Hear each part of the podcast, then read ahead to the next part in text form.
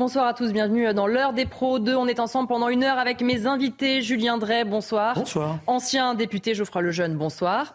Directeur de la rédaction du JDD. Jérôme Béglé, bonsoir. Bonsoir. Directeur général de la rédaction de Paris Match. Et Nathan Dever, bonsoir. Bonsoir Elodie. Écrivain. On va commencer malheureusement avec ce drame en Alsace. La vice-procureure de Colmar, Nathalie Kellweiser, a confirmé euh, mercredi que 11 victimes étaient mortes dans l'incendie d'un gîte où séjournaient des personnes en situation de handicap à Witzenheim. Le chef de l'État s'est exprimé euh, assez euh, rapidement euh, sur les réseaux sociaux. On va voir effectivement les propos du chef de l'État. À Winsenheim, les flammes ont ravagé un gîte qui accueillait des personnes en situation de handicap et leurs accompagnateurs face à cette tragédie. Mes pensées vont aux victimes, aux blessés, à leurs proches. Merci à nos forces de sécurité et nos services de secours mobilisés. Et le chef de l'État qui a également demandé à sa première ministre et à sa ministre des Solidarités, Aurore Berger, de se rendre sur place. On écoute ce qu'a dit euh, Elisabeth Borne.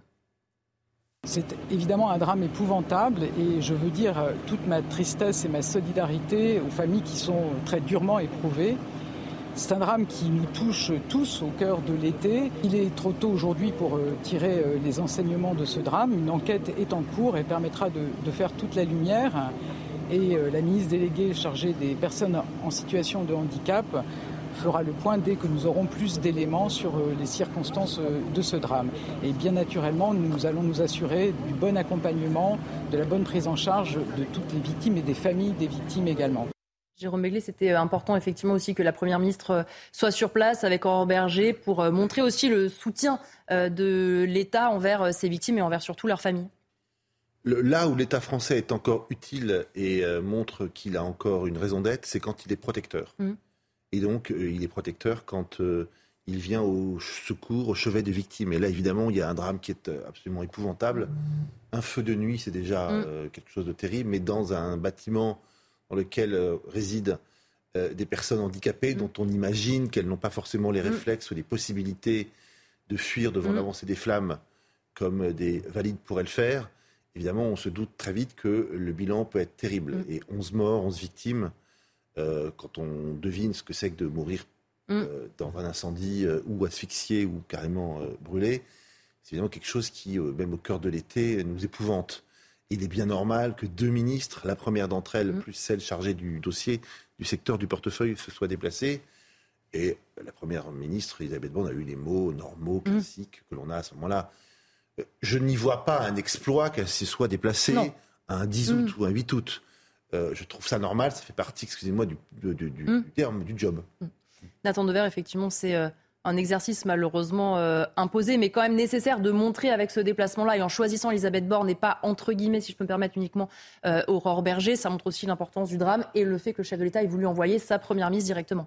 Ah oui, oui, tout à fait. Bah, comme, comme, vous l'avez très bien dit, c'est un, un, drame comme celui-ci suscite naturellement une, une, émotion, une émotion très forte parce que vous l'avez très bien dit, il, mélange, deux choses. D'abord, euh, quand il y a un incendie euh, avec des personnes qui décèdent dedans, on imagine même si c'est inimaginable, mais on mm. imagine à quoi a pu ressembler, euh, euh, ont pu ressembler les, dernières, les derniers instants. La et l'angoisse. Mm. Et quand en plus les personnes sont handicapées et qu'on se doute qu'elles ont été retrouvées bloquées euh, mm. dans les flammes, ça, ça redouble l'atrocité. Donc oui, c'est tout à fait, c'est tout à fait normal que, la, que le président de la République se soit exprimé, que la première ministre aussi, et qu'il ne s'est pas engagé de discussion sur les causes, parce que pour l'instant elles sont inconnues. On verra, il y aura des enquêtes, et voilà. Oui, oui. On va regarder aussi la réaction de Fadila euh, Katabi, puisque c'est la ministre déléguée en charge des personnes handicapées. Évidemment, elle a rendu euh, aussi hommage à ses victimes. Un tragique incendie est survenu tôt ce matin à Witzenheim, dans un gîte de vacances accueillant des personnes handicapées. Un choc et une peine immense, je pense aux victimes, aux familles, à leurs proches. Merci aux pompiers mobilisés. La première ministre se rend sur place. Tout avait été fait juste avant le déplacement. Geoffroy Lejeune, on a aussi entendu Elisabeth Borne qui assure qu'ils vont prendre en charge euh, les familles, parce que c'est ça aussi qui est important, les mots de réconfort, évidemment, parce que le discours de la première ministre ne peut pas être bien original, bien sûr, mais quand même, ces mots pour des familles peuvent aussi montrer le soutien de l'État et ça peut peut-être soulager un petit peu, en tout cas faire du bien. Mais c'est très important. Mais en fait, il viendrait à personne euh, à l'idée de reprocher au gouvernement euh, euh, le drame en lui-même, c'est-à-dire l'incendie, etc. Mm. On sait que malheureusement, ça fait partie des choses parfois inévitables. Mm. C'est comme on en a vécu d'ailleurs cette année des incendies. Il y a eu Marseille, des explosions mm. à Marseille, des incendies à Paris, etc.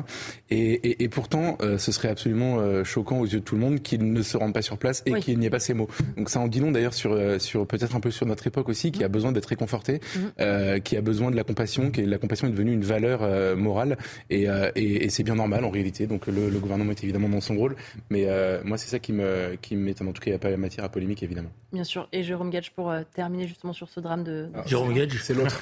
c'est l'autre. C'est parce qu'on en parle après. Vous en avez parlé tout à l'heure. Julien Drey, je sais que vous avez vexé. Je sais que je vous ai vexé. Ça me fasse plaisir. Ce petit je vais y aller et je vais vous laisser. On en a parlé juste avant. Non, c'est pas grave. Vous l'avez formé en plus. Bon, c'est pas grave. Euh, non, je pense que bon, les propos qui ont été tenus par euh, mes collègues, comme on dirait, euh, disent l'essentiel. Je pense qu'on est dans un moment d'émotion et c'est vrai que le rôle de l'État dans ces cas-là, c'est d'être là, d'être présent, d'être aux côtés et après on verra le déroulement des choses. On va justement parler de Jérôme Gage. C'est pour ça que j'étais sur ce thème, puisqu'il a accusé aujourd'hui le gouvernement de négligence à l'égard des personnes âgées. Il appelle à l'examen au printemps d'une loi transpartisane, conformément aux engagements qui avaient été pris par Emmanuel Macron il y a plusieurs années. D'abord, on l'écoute. Il était ce matin l'invité d'Europe 1. Dans les années qui viennent, on va passer de 4 millions de personnes de 75 à 84 ans à 6 millions. On va doubler dans les 25 ans qui viennent les plus de 85 ans. Ça va se voir. C'est une bonne nouvelle l'allongement de l'espérance de vie. C'est une chance, c'est le fruit de notre modèle de protection sociale. Mais en même temps, si on n'adapte pas l'ensemble de nos politiques à cette révolution de la longévité, alors on aura, je pèse mes mots, une crise du vieillissement, c'est-à-dire des personnes âgées, c'est déjà le cas aujourd'hui, pour lesquelles l'accompagnement dans les EHPAD, dans les services à domicile, la question de l'isolement des personnes âgées ne sont pas prises en compte à leur juste mesure. Et, et mon coup de gueule, c'est que ça fait des années, tout gouvernement confondu, je tiens à le dire, qu'on euh, ne prend pas la mesure. Jérôme Béglé, vous disiez sur ce constat que fait euh, Jérôme Gage, disant que la France ne s'en occupe pas, que malheureusement ce constat, on peut le faire aussi ailleurs. La France n'est pas la seule, malheureusement, à être mauvaise élève. Non, mais euh, les pays occidentaux ont une population qui vieillit. Mmh. La France, l'Allemagne, l'Espagne, l'Italie. Bon, après, il y a deux façons de voir les choses. Soit vous dites l'État doit tout faire, mmh. doit aussi s'occuper des personnes âgées, comme elle s'occupe des chômeurs, comme elle mmh. s'occupe euh, euh, des personnes qui gagnent pas, euh, qui sont qui sont en situation de dépendance. Bon, ok, mais dans le cas de, des personnes âgées, ce sont souvent des parents. Mmh. Et il existe des sociétés, notamment dans le sud de l'Europe, où les enfants s'occupent des parents et s'en occupent soit en euh, les faisant habiter pas très loin de chez mmh. eux, ils vont les voir une, deux, trois fois par semaine, soit en les accueillant dans leur, euh, à leur domicile, soit en subvenant à leurs besoins sur la fin de leur jour, comme les parents ont subvenu aux besoins de leurs enfants de l'âge de 0 à 18, 20 ans, un peu plus, un peu moins. Bon, voilà. Euh, c'est une espèce d'échange, de solidarité entre les générations. Bon. on a l'impression qu'en France, ce cette idée-là, mmh. cette possibilité-là, elle n'est pas tellement mise en mmh. avant, elle n'est pas poussée. C'est pas le premier réflexe en tout cas. On pourrait dire, écoutez, si vous vous occupez de vos parents, vous pourriez avoir une demi-part en plus. Mmh. Euh, sur euh, euh, de, fiscalité. Alors c'est pas forcément l'accueillir à la maison, mais c'est aussi bah, si vous subvenez à vos besoins, à ces besoins, vous pourriez, ça pourrait être défalqué de vos impôts. Bon, rien n'est fait pour ça. Donc c'est pas honteux de dire je m'occupe de ma mère de 85 ans, de mon père de 90 ans, et puis ils sont en situation affaiblie de dépendance, etc. Donc plutôt que de dire qu'a fait l'État, qui n'en fait jamais assez en France, c'est l'antienne. Alors là, ça fait 30 mm. ans qu'on entend la même chose sur tous les sujets. On pourrait dire, mais et vous hein, euh, C'est le président Kennedy, ne te dis pas ce que ton pays peut faire pour toi, mais toi, qu'est-ce que tu peux faire pour ton pays? Et ne dis pas ce qu'on peut faire pour tes parents, mais qu'est-ce que toi, tu as fait pour tes parents? J'aimerais qu'on renverse un peu le, le, paradigme, si j'ose dire. Alors, j'ai rien contre les propos de Jérôme Gage, il a sans doute raison, mais Arrêtons de dire l'État, l'État doit payer, doit faire ci, doit faire ça, etc. On n'y arrive plus, on n'a plus d'argent. Mm. Et là, il y a un moyen simple, c'est les enfants, quand ils travaillent, quand mm. ils sont en situation d'eux, pourraient aider un peu plus leurs parents. Geoffroy Lejeune, est-ce que euh, effectivement vous souscrivez à ce que ce qu'il vient de dire sur le ah, côté euh, parfaitement. Il y a peut-être d'autres solutions, peut-être pas dans tous les cas évidemment, mais cette solidarité intergénérationnelle devrait exister. Parce que le modèle que Jérôme appelle de ses voeux, en fait, euh, je pense que c'est le modèle qui existait avant. Vous savez, les, mmh. les grandes maisons où il y avait les grands-parents à un autre étage que ceux des parents et des enfants. Ou la maison d'à côté. Et, et, euh, ou la maison d'à côté, mmh. évidemment. Et, et, en fait, c'est parce que cette société-là n'existe plus, je pense d'ailleurs par le fruit peut-être de l'individualisme ou du consumérisme, mmh. la volonté d'avoir son logement, de, de euh, le, enfin la multiplication, la crise du logement d'ailleurs vient du fait que, bon, au-delà des questions du divorce, etc., mais aussi qu'il faut le logement pour chaque foyer et non pas pour regrouper plusieurs foyers au sein de la même famille, j'entends. Et, euh, et en fait, c'est parce qu'on a abandonné ce modèle-là qu'aujourd'hui, on a ce problème de vieillissement, de solitude, etc. Moi, j'ai la chance de ne pas être confronté encore à cette problématique, mmh. mais, mais c'est vrai que je suis hanté à l'idée de devoir un jour euh, choisir une maison de retraite peut-être pour mes parents, etc. Et je pense que c'est un problème pour tout le monde. Sur le fond, je pense que Jérôme Gage a raison. Je suis d'accord avec Jérôme sur le fait que par contre, l'État ne peut pas tout faire. Mmh. Et euh, voilà. Et j'aimerais que ce discours-là, en fait, il appelle à un texte transpartisan. Et donc, je pense qu'il faut qu'il y ait un débat transpartisan et un débat qui traverse tous les courants politiques. Et il faudra faudra écouter les, plus conservateurs que Jérôme Gage qui vont répondre, et ils auront raison, qu'on peut aussi imaginer des politiques de natalité, parce qu'il faut, pour que les enfants s'occupent des parents, il faut qu'il y ait des enfants. Et il y en a de moins en moins. Il y a aussi ça qui joue. Donc, euh, donc, mais je trouve par contre, en fait, il est très cohérent, euh, Jérôme Gage. Mm. Ça fait, euh, je crois, il a écrit un bouquin il y a une dizaine d'années mm. là-dessus déjà, et c'est un de ses combats. Il a raison, il faut l'entendre, c'est un vrai sujet. D'ailleurs, la question des retraites, on a effleuré la question démographique au moment des retraites, mm. mais en fait, ça fait vraiment partie du sujet. Ça regroupe beaucoup d'autres domaines. Et, et donc, je, moi, j'aimerais bien que ce débat ait lieu. Ouais. Et justement, on va réécouter Jérôme Gage qui parlait justement de cette loi qu'il appelle de ses voeux une loi transpartisane sur le grand âge. Écoutez le vieillissement, on n'a pas envie de le voir. Ça fait Il y a un déni intime du vieillissement. Chacun conteste son propre vieillissement.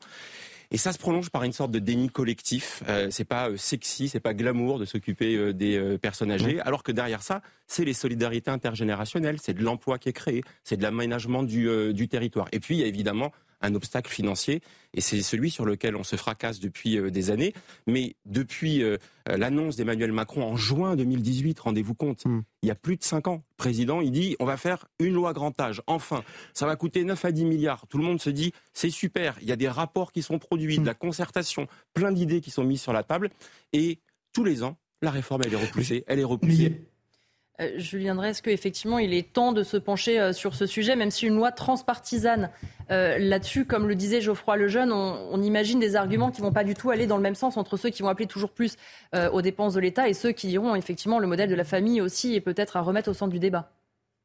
J'ai une petite divergence avec les propos de, Jérôme, mais c'est peut-être une expérience. Je ne suis pas sûr que le repousser l'espérance de vie mmh. soit une aussi bonne nouvelle que mmh. ça que le problème qui est posé, c'est que à un moment donné, vous êtes dans une situation de dépendance mmh. totale.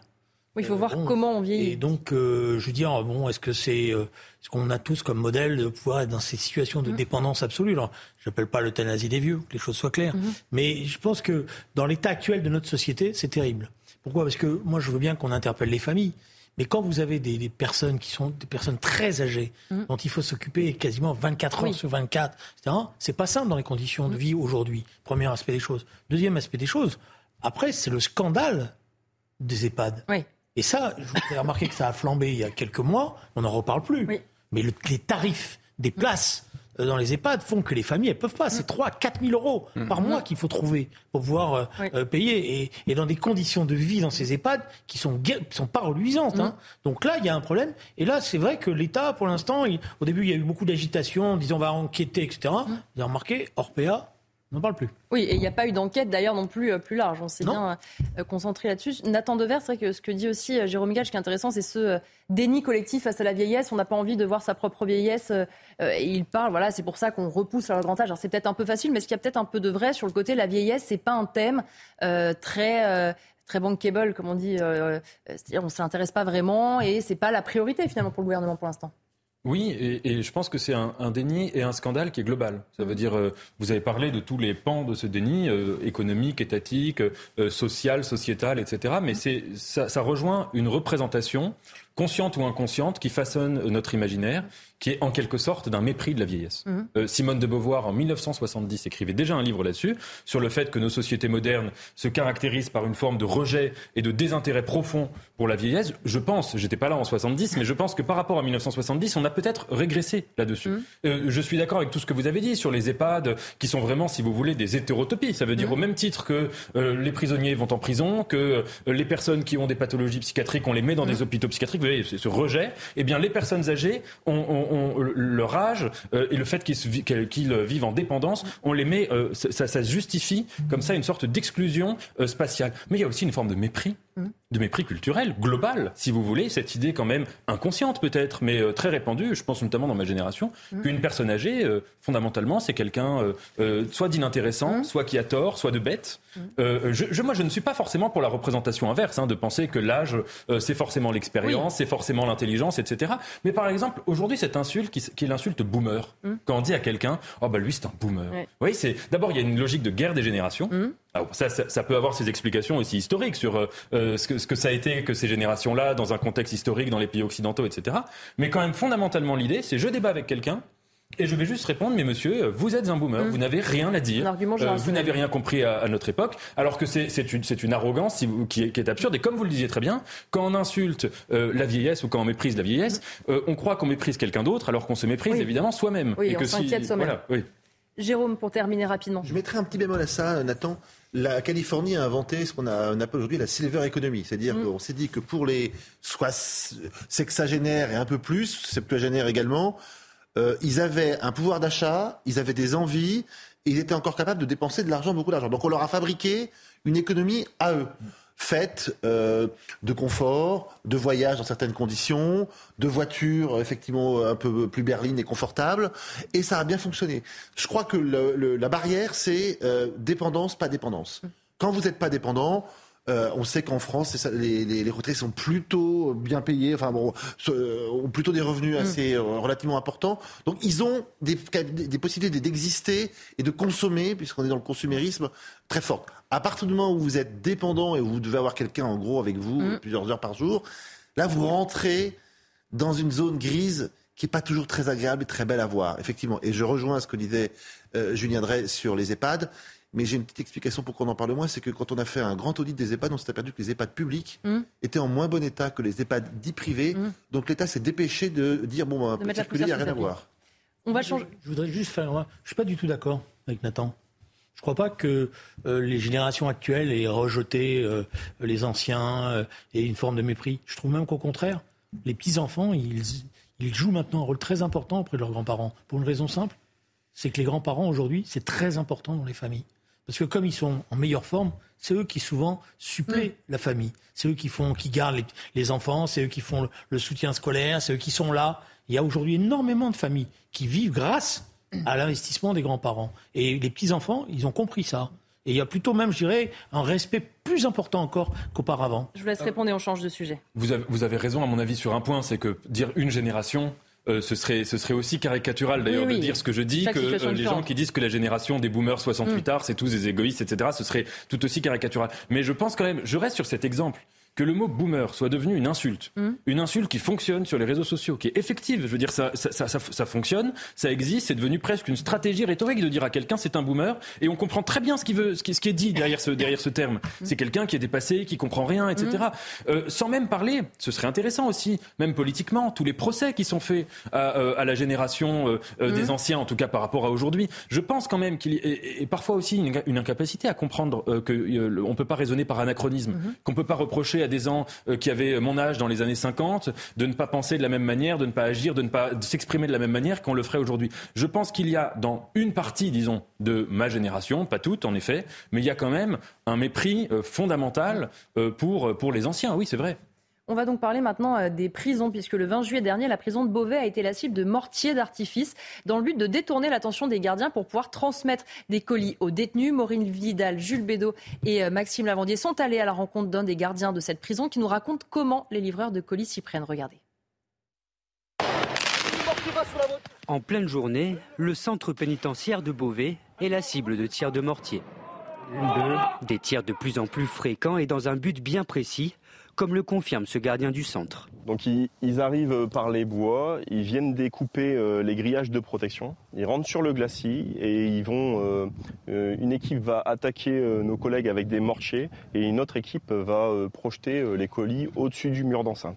Des individus qui tentent de faire passer des colis contenant des stupéfiants et des téléphones portables. Cependant, il est rare qu'ils finissent entre les mains des détenus. Sous le coup de la pression, quand ils lancent les, les colis, en règle générale, ça tombe quand même à côté des cours de promenade.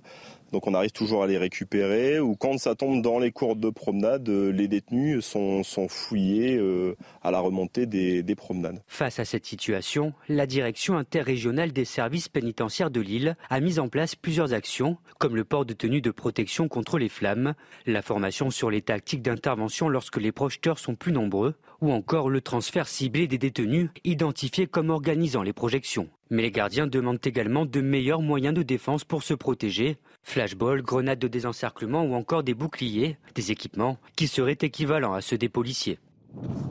Geoffroy Lejeune, on parlait aussi l'autre jour euh, des effectivement livraisons euh, par drone dans un certain nombre de prisons. Quand on voit ça, quand on voit les tirs de mortier, on se dit euh, on a loupé quelque chose quand même avec les prisons. Ouais.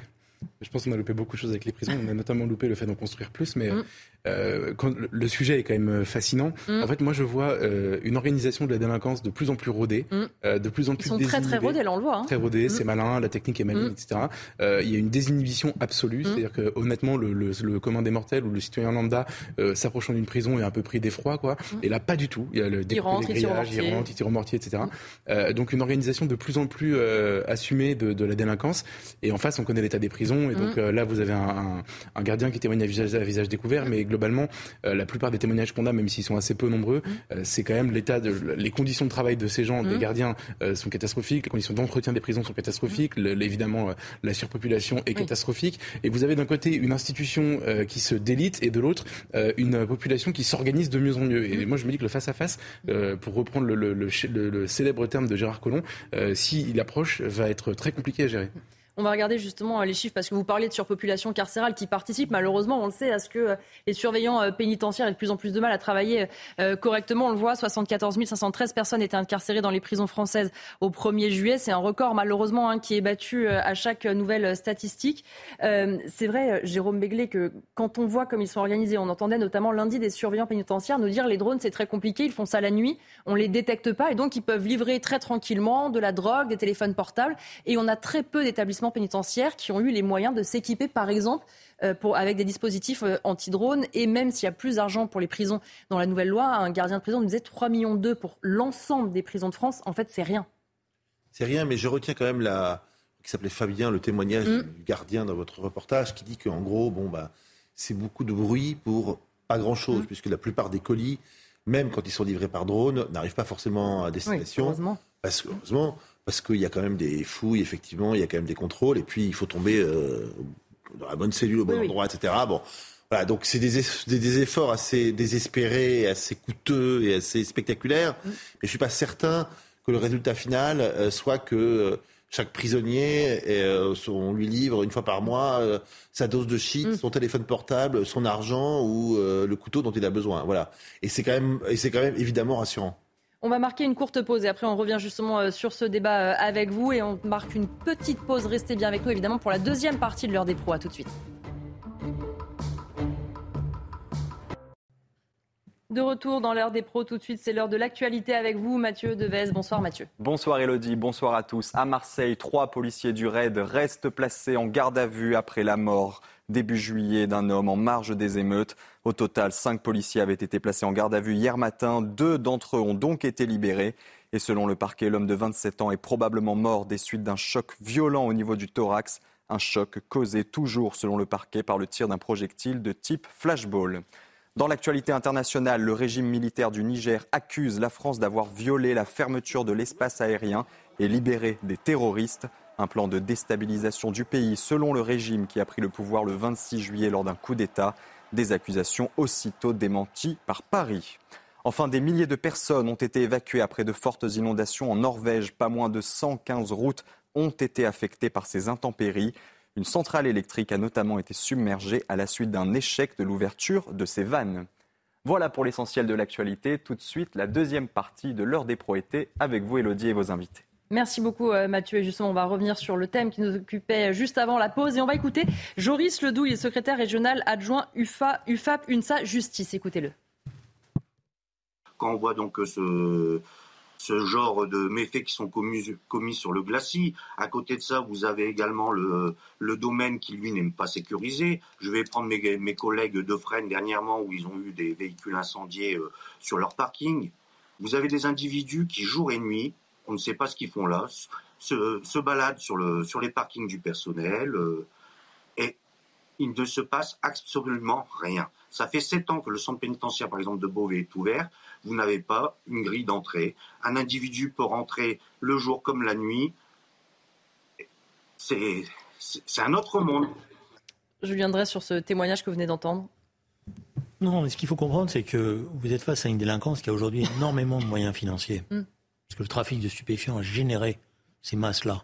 Et donc, ils sont en capacité d'avoir des bandes euh, qui euh, livrent ou livrent pas, euh, sont présents, sont pas présents. Donc, en amont, notre système, il est pris, il est désarmé face à cette mobilisation financière qui peut se payer tous, les, tous les moyens technologiques, tous les individus qui tournent autour des prisons, etc. Donc ça, c'est une la vraie question, elle est là. C'est comment on arrive à empêcher euh, l'existence maintenant de ces bandes qui gangrènent toute la vie euh, de, la société. Après, euh, euh, bon, euh, les dispositifs anti-drones, maintenant, ils sont quand même assez, assez rodés. Il faut quand même pas non plus... on tend des câbles, mhm. et de plus en plus, et je crois que quasiment toutes les prisons françaises, depuis les tentatives d'évasion, etc., ont ça. Alors après, il y a les petites prisons, c'est ça le problème. Mhm. Parce que le Beauvais, c'est une petite prison, c'est des prisons qui ont été construites par la suite, et elles n'ont peut-être pas forcément les équipements nécessaires, mais il faudrait regarder, parce que normalement, ces prisons-là, elles devaient être des prisons modèles. C'est vrai, Nathan Devers, ce que disait Geoffroy Lejeune au, au début du débat, c'est qu'on est aussi face à, des personnes très organisées et on sent parfois, et les surveillants pénitentiaires d'ailleurs nous le disent, qu'ils se sentent un peu dépassés. C'est-à-dire que ceux qui tentent de commettre ces méfaits sont bien mieux organisés, ont très bien repéré les lieux. Oui, alors je vais peut-être un peu choqué, mais je pense que le, le mythe de, euh, du fait que les prisons seraient hermétiques, mmh. enfin, c'est vraiment un mythe. Euh, ça, ne se passe pas comme ça, de facto, à part dans les, euh, dans les, si vous voulez, les quartiers qui sont réservés aux détenus euh, mm. très très dangereux, à des grands terroristes, à part dans des prisons, dans des pays qui ne respectent pas les droits humains sur cette question. Je sais pas, au Japon, un certain nombre de pays asiatiques, les prisons américaines. Alors là, oui, c'est absolument hermétique, mais il faut voir ce que ça suppose mm. derrière de, de déshumanisation des, des, des, prisonniers. Sinon, en effet, de facto, les prisons sont pas totalement à 100% hermétiques. Il y a des téléphones qui passent, il y a des, mm. parfois des cigarettes, des choses comme ça. Voilà. Est-ce que alors, quand il y a des mortiers, bien sûr, euh, voilà, je ne vais pas. Euh, oui, bien sûr. Euh, bon, mais est-ce que qu'il y ait des petites choses qui passent? Je pense que les gens. J'ai eu l'occasion plusieurs fois d'aller en prison. Euh, euh, je pense pas qu'ils le diraient. Vous êtes sorti. Oui, oui, oui, oui j'en suis sorti, mais je veux dire, l'impression que j'ai eue, c'était vraiment ça, et qu'il y a quelque chose d'un peu entre guillemets absurde à imaginer qu'on va remédier à cette situation, mmh. à moins encore une fois de prendre des mesures qui seraient des mesures un peu euh, totalement déshumanisantes. Mmh. Et je pense derrière qu'il y a quand même une question. C'est est-ce que notre rapport à la prison mmh. est pas un peu étrange? On parle beaucoup du fait qu'on est dans un pays où la justice serait archi-laxiste. On a vu après les émeutes que ça n'a pas été le cas. Mais en dehors de la question des émeutes, quand on parle du trafic de drogue, je, me demande vraiment si euh, mettre des gens en détention, en détention réelle, euh, euh, ça qui, serait impliqué dans un trafic de drogue. Je ne parle pas des gens qui sont à la tête des réseaux, hein, mais je parle des petits vendeurs, des choses comme ça. Un, je ne suis pas sûr que ce soit la bonne solution. Et deux, je pense que c'est contre-productif et que si quelque chose, ils sortent de là encore plus déterminés. D'ailleurs, il y a des chiffres qui le montrent que le taux de récidive est très très fort euh, euh, dans, dans, dans, ces cas-là. Je ne suis pas sûr que notre rapport à la prison, vous savez, parfois en grec, enfin en grec ancien, le mot pharmacone désigne à la fois le poison et le remède. Je pense que notre rapport à la prison, dans certains cas, je ne parle pas des terroristes, je ne parle pas des grands criminels, mais qui relève un peu de ça, du pharmacone. Pour terminer, Jérôme Maiglet, est-ce que je voyais réagir à ce que disait Nathan? Philosophiquement, je suis pas en désaccord avec vous, mais le problème, c'est quoi l'alternative? Bah On en a cherché 50, elles n'ont jamais fonctionné. Euh, les amendes très fortes, certes, mais on sait que la plupart ne peuvent pas payer, donc ça ne sert à rien. Euh, le, travail d'intérêt général, les travaux forcés, excusez-moi pour cette, expression, mais c'est ce qu'il y a de plus simple à dire. Euh, souvent ils se rebellent et ça donne pas grand-chose. Euh, les centres d'éducation ou de rééducation ouverts, bah, puisqu'ils sont ouverts rapidement. Bref, moi je suis pas hostile à l'idée qu'on dise la prison, c'est ça aggrave les choses puisque ça ne les répare. Mais c'est quoi l'alternative? Alors, encore une fois, il y a 80 euh, pays euh, à peu près éduqués, occidentaux, euh, qui n'ont pas envie d'enfermer des gens à Sing Sing ou à Cayenne ou à Tasmamart, qui ont réfléchi à cette question. On n'a jamais trouvé mm. le, remplaçant, si j'ose dire. Donc oui, la prison, c'est pas top, mais c'est comme la démocratie, c'est le meilleur des systèmes à l'exclusion de tous les autres. non, mais il y a des pays qui font mieux que nous. Ah, mais ça, je suis d'accord. Des pays qui, gèrent leur système pénitentiaire de manière totalement différente. L'exemple, c'est le Canada. Souvent, ils ont plus de place. Hein. C'est le Canada, mm. où, euh, bon, euh, quand vous visitez une prison, euh, vous êtes plutôt fier du système.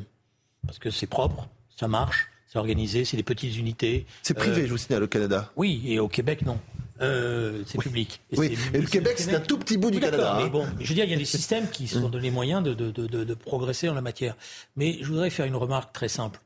Quand vous êtes directeur de prison, vous êtes un patron d'une prison. Vous savez, l'entrée de la drogue dans la prison, c'est pas forcément une mauvaise chose. Hein.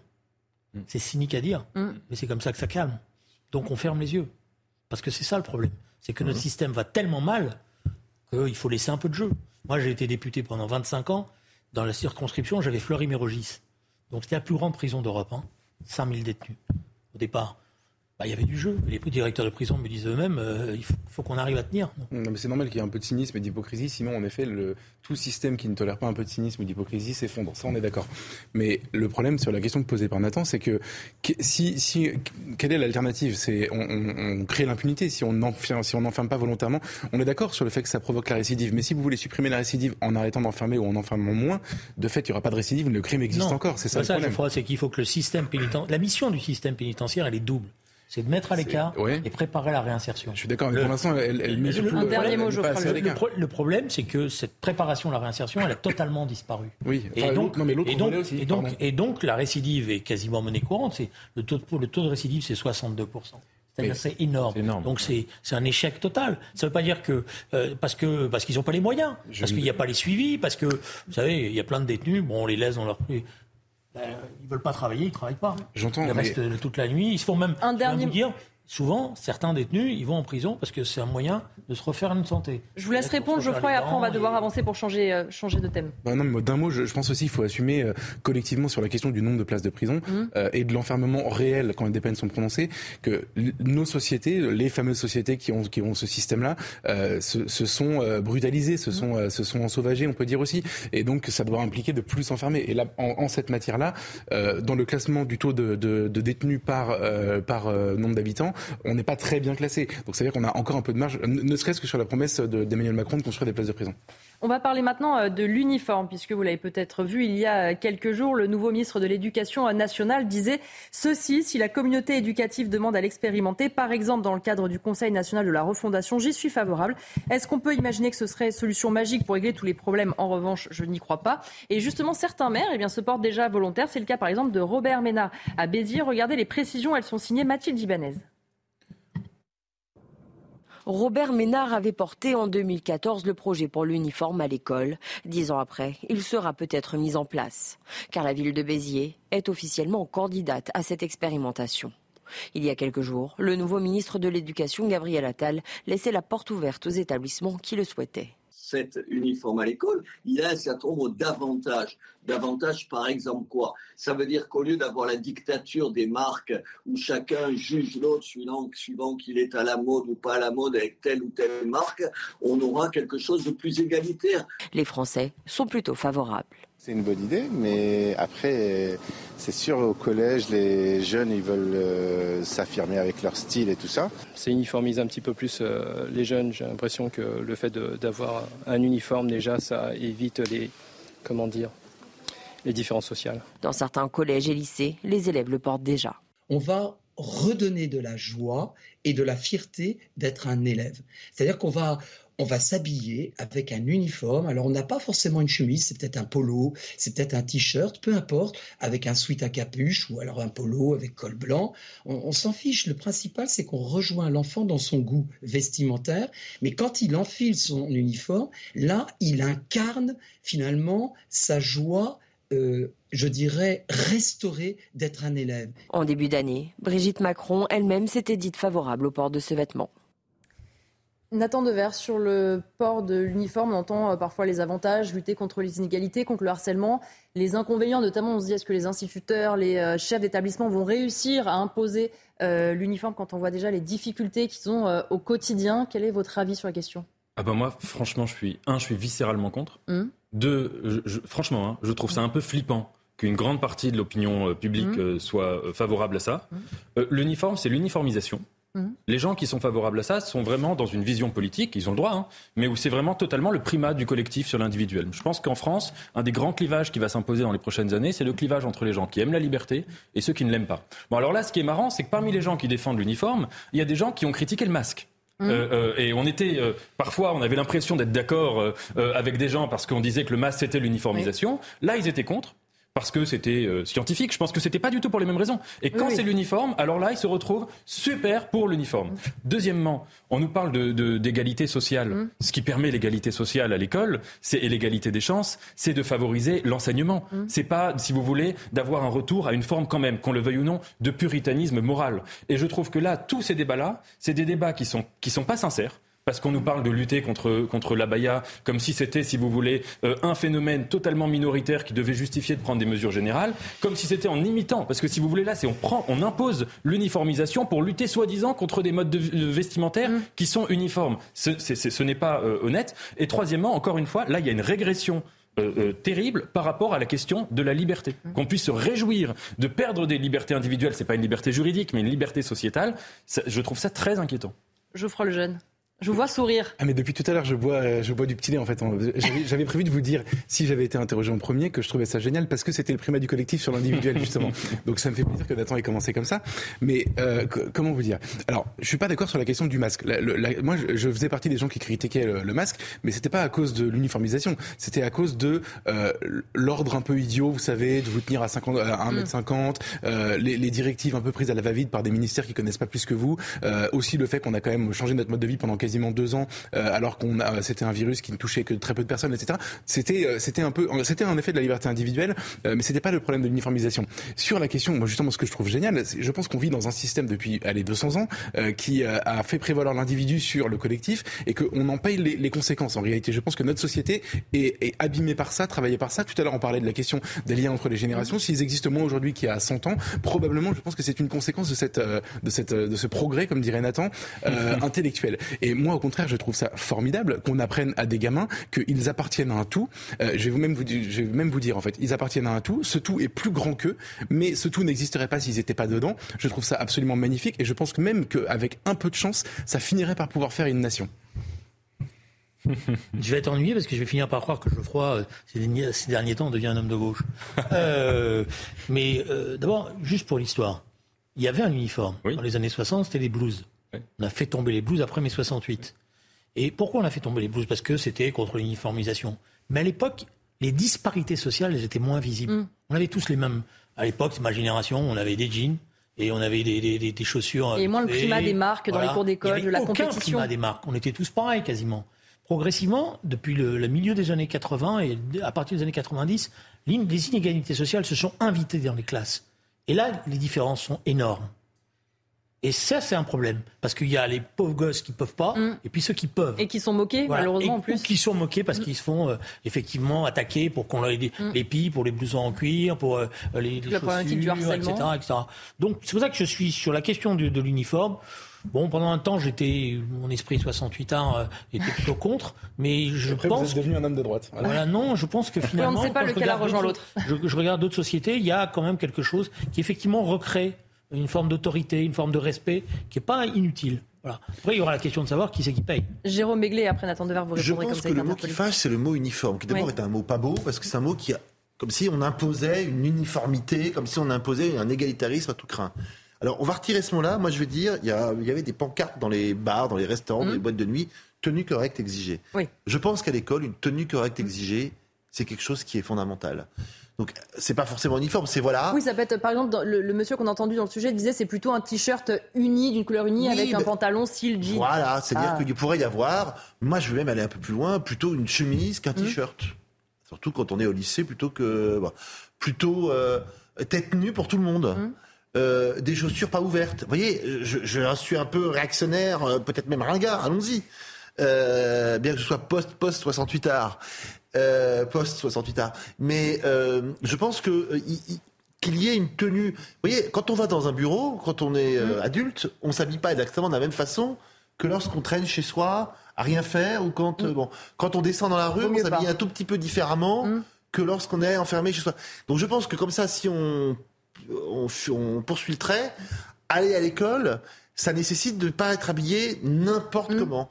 Et tout dépend du n'importe comment. Donc retirons le mot uniforme, même si ne me choque pas en soi, mais disons qu'il y a des habits à porter et d'autres à ne pas porter quand on va à l'école, que ce soit, euh, j'allais presque dire, euh, au, lycée, collège, mais aussi euh, en primaire. il, y a une forme vestimentaire de décontraction qui s'est installée et qui est effectivement, même pour les profs. C'est ce que je veux dire, qui est vrai aussi pour les enseignants. Du relâchement. Qui, est, qui, qui pose problème. Je veux dire, ils le disent eux-mêmes. Ils disent quand vous arrivez euh, avec les, les, les, les, les, suites à capuche, ben, je suis d'accord. la classe. Euh, de même que, chose que le prof. Le jean troué, ça donne pas envie. C'est dur d'être un enseignant en jean troué de dire à son élève, euh, il ben faut un beau pantalon. Moi, je souhaite que le prof ait une veste, porte donc, une veste. donc, il y, a, y a effectivement une sorte de, qui s'est installé, de, mépris de tout bah, ça.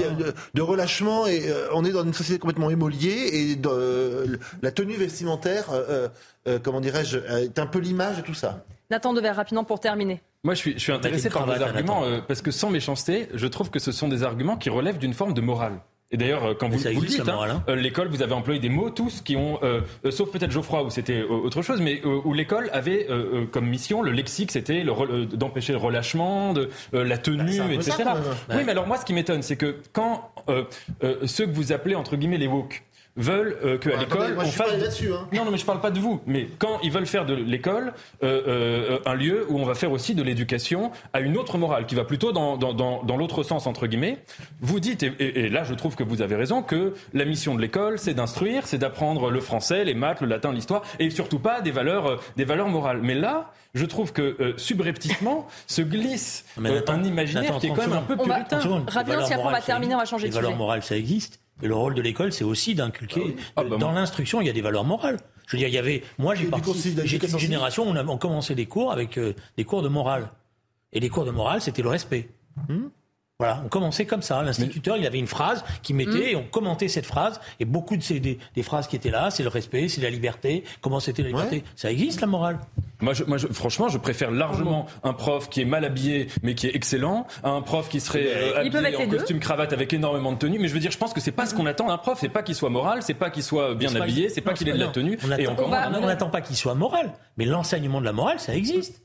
On termine sur ce sujet parce qu'on va euh, parler d'un sujet assez euh, peut-être amusant ou ridicule. Je ne sais pas puisque à Paris tout va aller mieux puisqu'une grande décision a été prise à partir de 2025. Les poneys seront donc interdits dans les parcs parisiens. Vous pouvez en rire, mais ça a fait l'objet de beaucoup de réunions, de délibérations avec plein de gens qui ont beaucoup réfléchi. Alors parmi les arguments, eh bien ça évite que l'enfant voit euh, un mode de consommation avec le poney, ça évite que le poney soit trop fatigué, ça évite aussi, hein, nous disent certains, que les enfants et un mauvais rapport aux animaux. Euh, Jérôme Béglé, on peut en rire, mais quand on voit le nombre de délibérations qui a eu lieu aussi au, Conseil de Paris euh, là-dessus, on marche un peu sur la tête. Est-ce que c'est vraiment le truc le plus important à gérer dans Paris là? Ah, évidemment. Il n'y a rien de plus important que ça. C'est comme de demander aux bouquinistes de retirer leur, euh, leur petites, leurs petites échoppes là, le nom de la scène, parce que soi-disant, c'était pas bon pour la sécurité et ça gênait les angles de prise de vue des caméras au moment de l'ouverture des Jeux Olympiques. Je trouve que c'est bon. Euh, qu'est-ce que vous dire euh, Je sais pas, moi, ça fait partie de l'enfance que de monter sur un poney dans des parcs publics. Euh, bah surtout quand on a un petit parisien et qu'on n'a pas accès aux animaux tous les jours dans les champs. on n'a pas accès tous les jours. bon. Alors, je moi, je suis allergique aux chevaux et tout ce qui ressemble à un cheval, donc je peux pas m'approcher d'un poney de plus de. Donc, personnellement, je peux Vous ne faites pas de poney, donc il n'y a pas de problème. Pauvre poney en plus.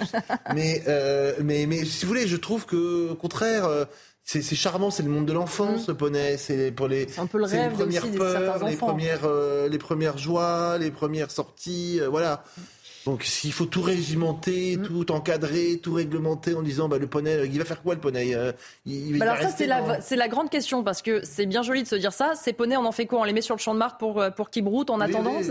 Bon, voilà. Donc je trouve que c'est pas je, je, je, pas de manifester le matin pour ça, mais je trouve que euh, il me semble que même à un 9 août, il y avait des choses plus utiles à, à voter. Et on va regarder justement euh, l'argument euh, du gérant d'Animaponey, qui est le principal centre équestre hein, et qui, qui gère ses activités. Il dit quand les militants de passe, donc c'est l'association qui a manifesté, font leur manif, ils sont minimum, au maximum 12. Quand nous, dans la même après-midi, on promène 250 enfants accompagnés de leurs parents, Geoffroy Lejeune, on a l'impression que la mairie de Paris a un peu cédé à une minorité et en plus avec le problème que c'était peut-être pas la priorité d'ailleurs. Franchement, l'argument est imparable. C'est pas la mairie de Paris a cédé à une minorité, c'est qu'elle est une minorité en réalité mmh. qui, est, qui devient la majorité municipale pour des raisons miraculeuses de, de mode de scrutin et puis mmh. surtout dans un contexte très, très particulier. en période Covid. En période Covid qui change beaucoup de choses.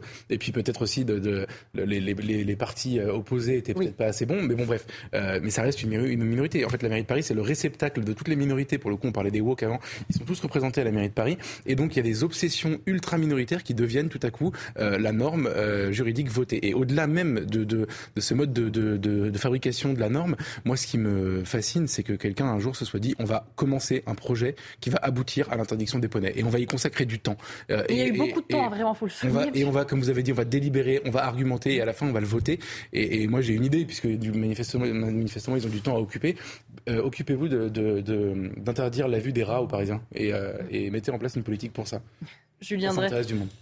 Non, mais je pense que c'est le mauvais côté très mauvais côté de, ce groupe, ou de ces groupes qui se revendiquent d'un combat pour le respect de la nature, de l'écologie, etc. Je pense que si on veut dégoûter les gens, euh, on peut, on peut bah continuer comme ça. Euh, le poney, c'est une tradition. Euh, D'abord, je suis pas sûr que ces gens-là aient, aient eu la vie des poneys.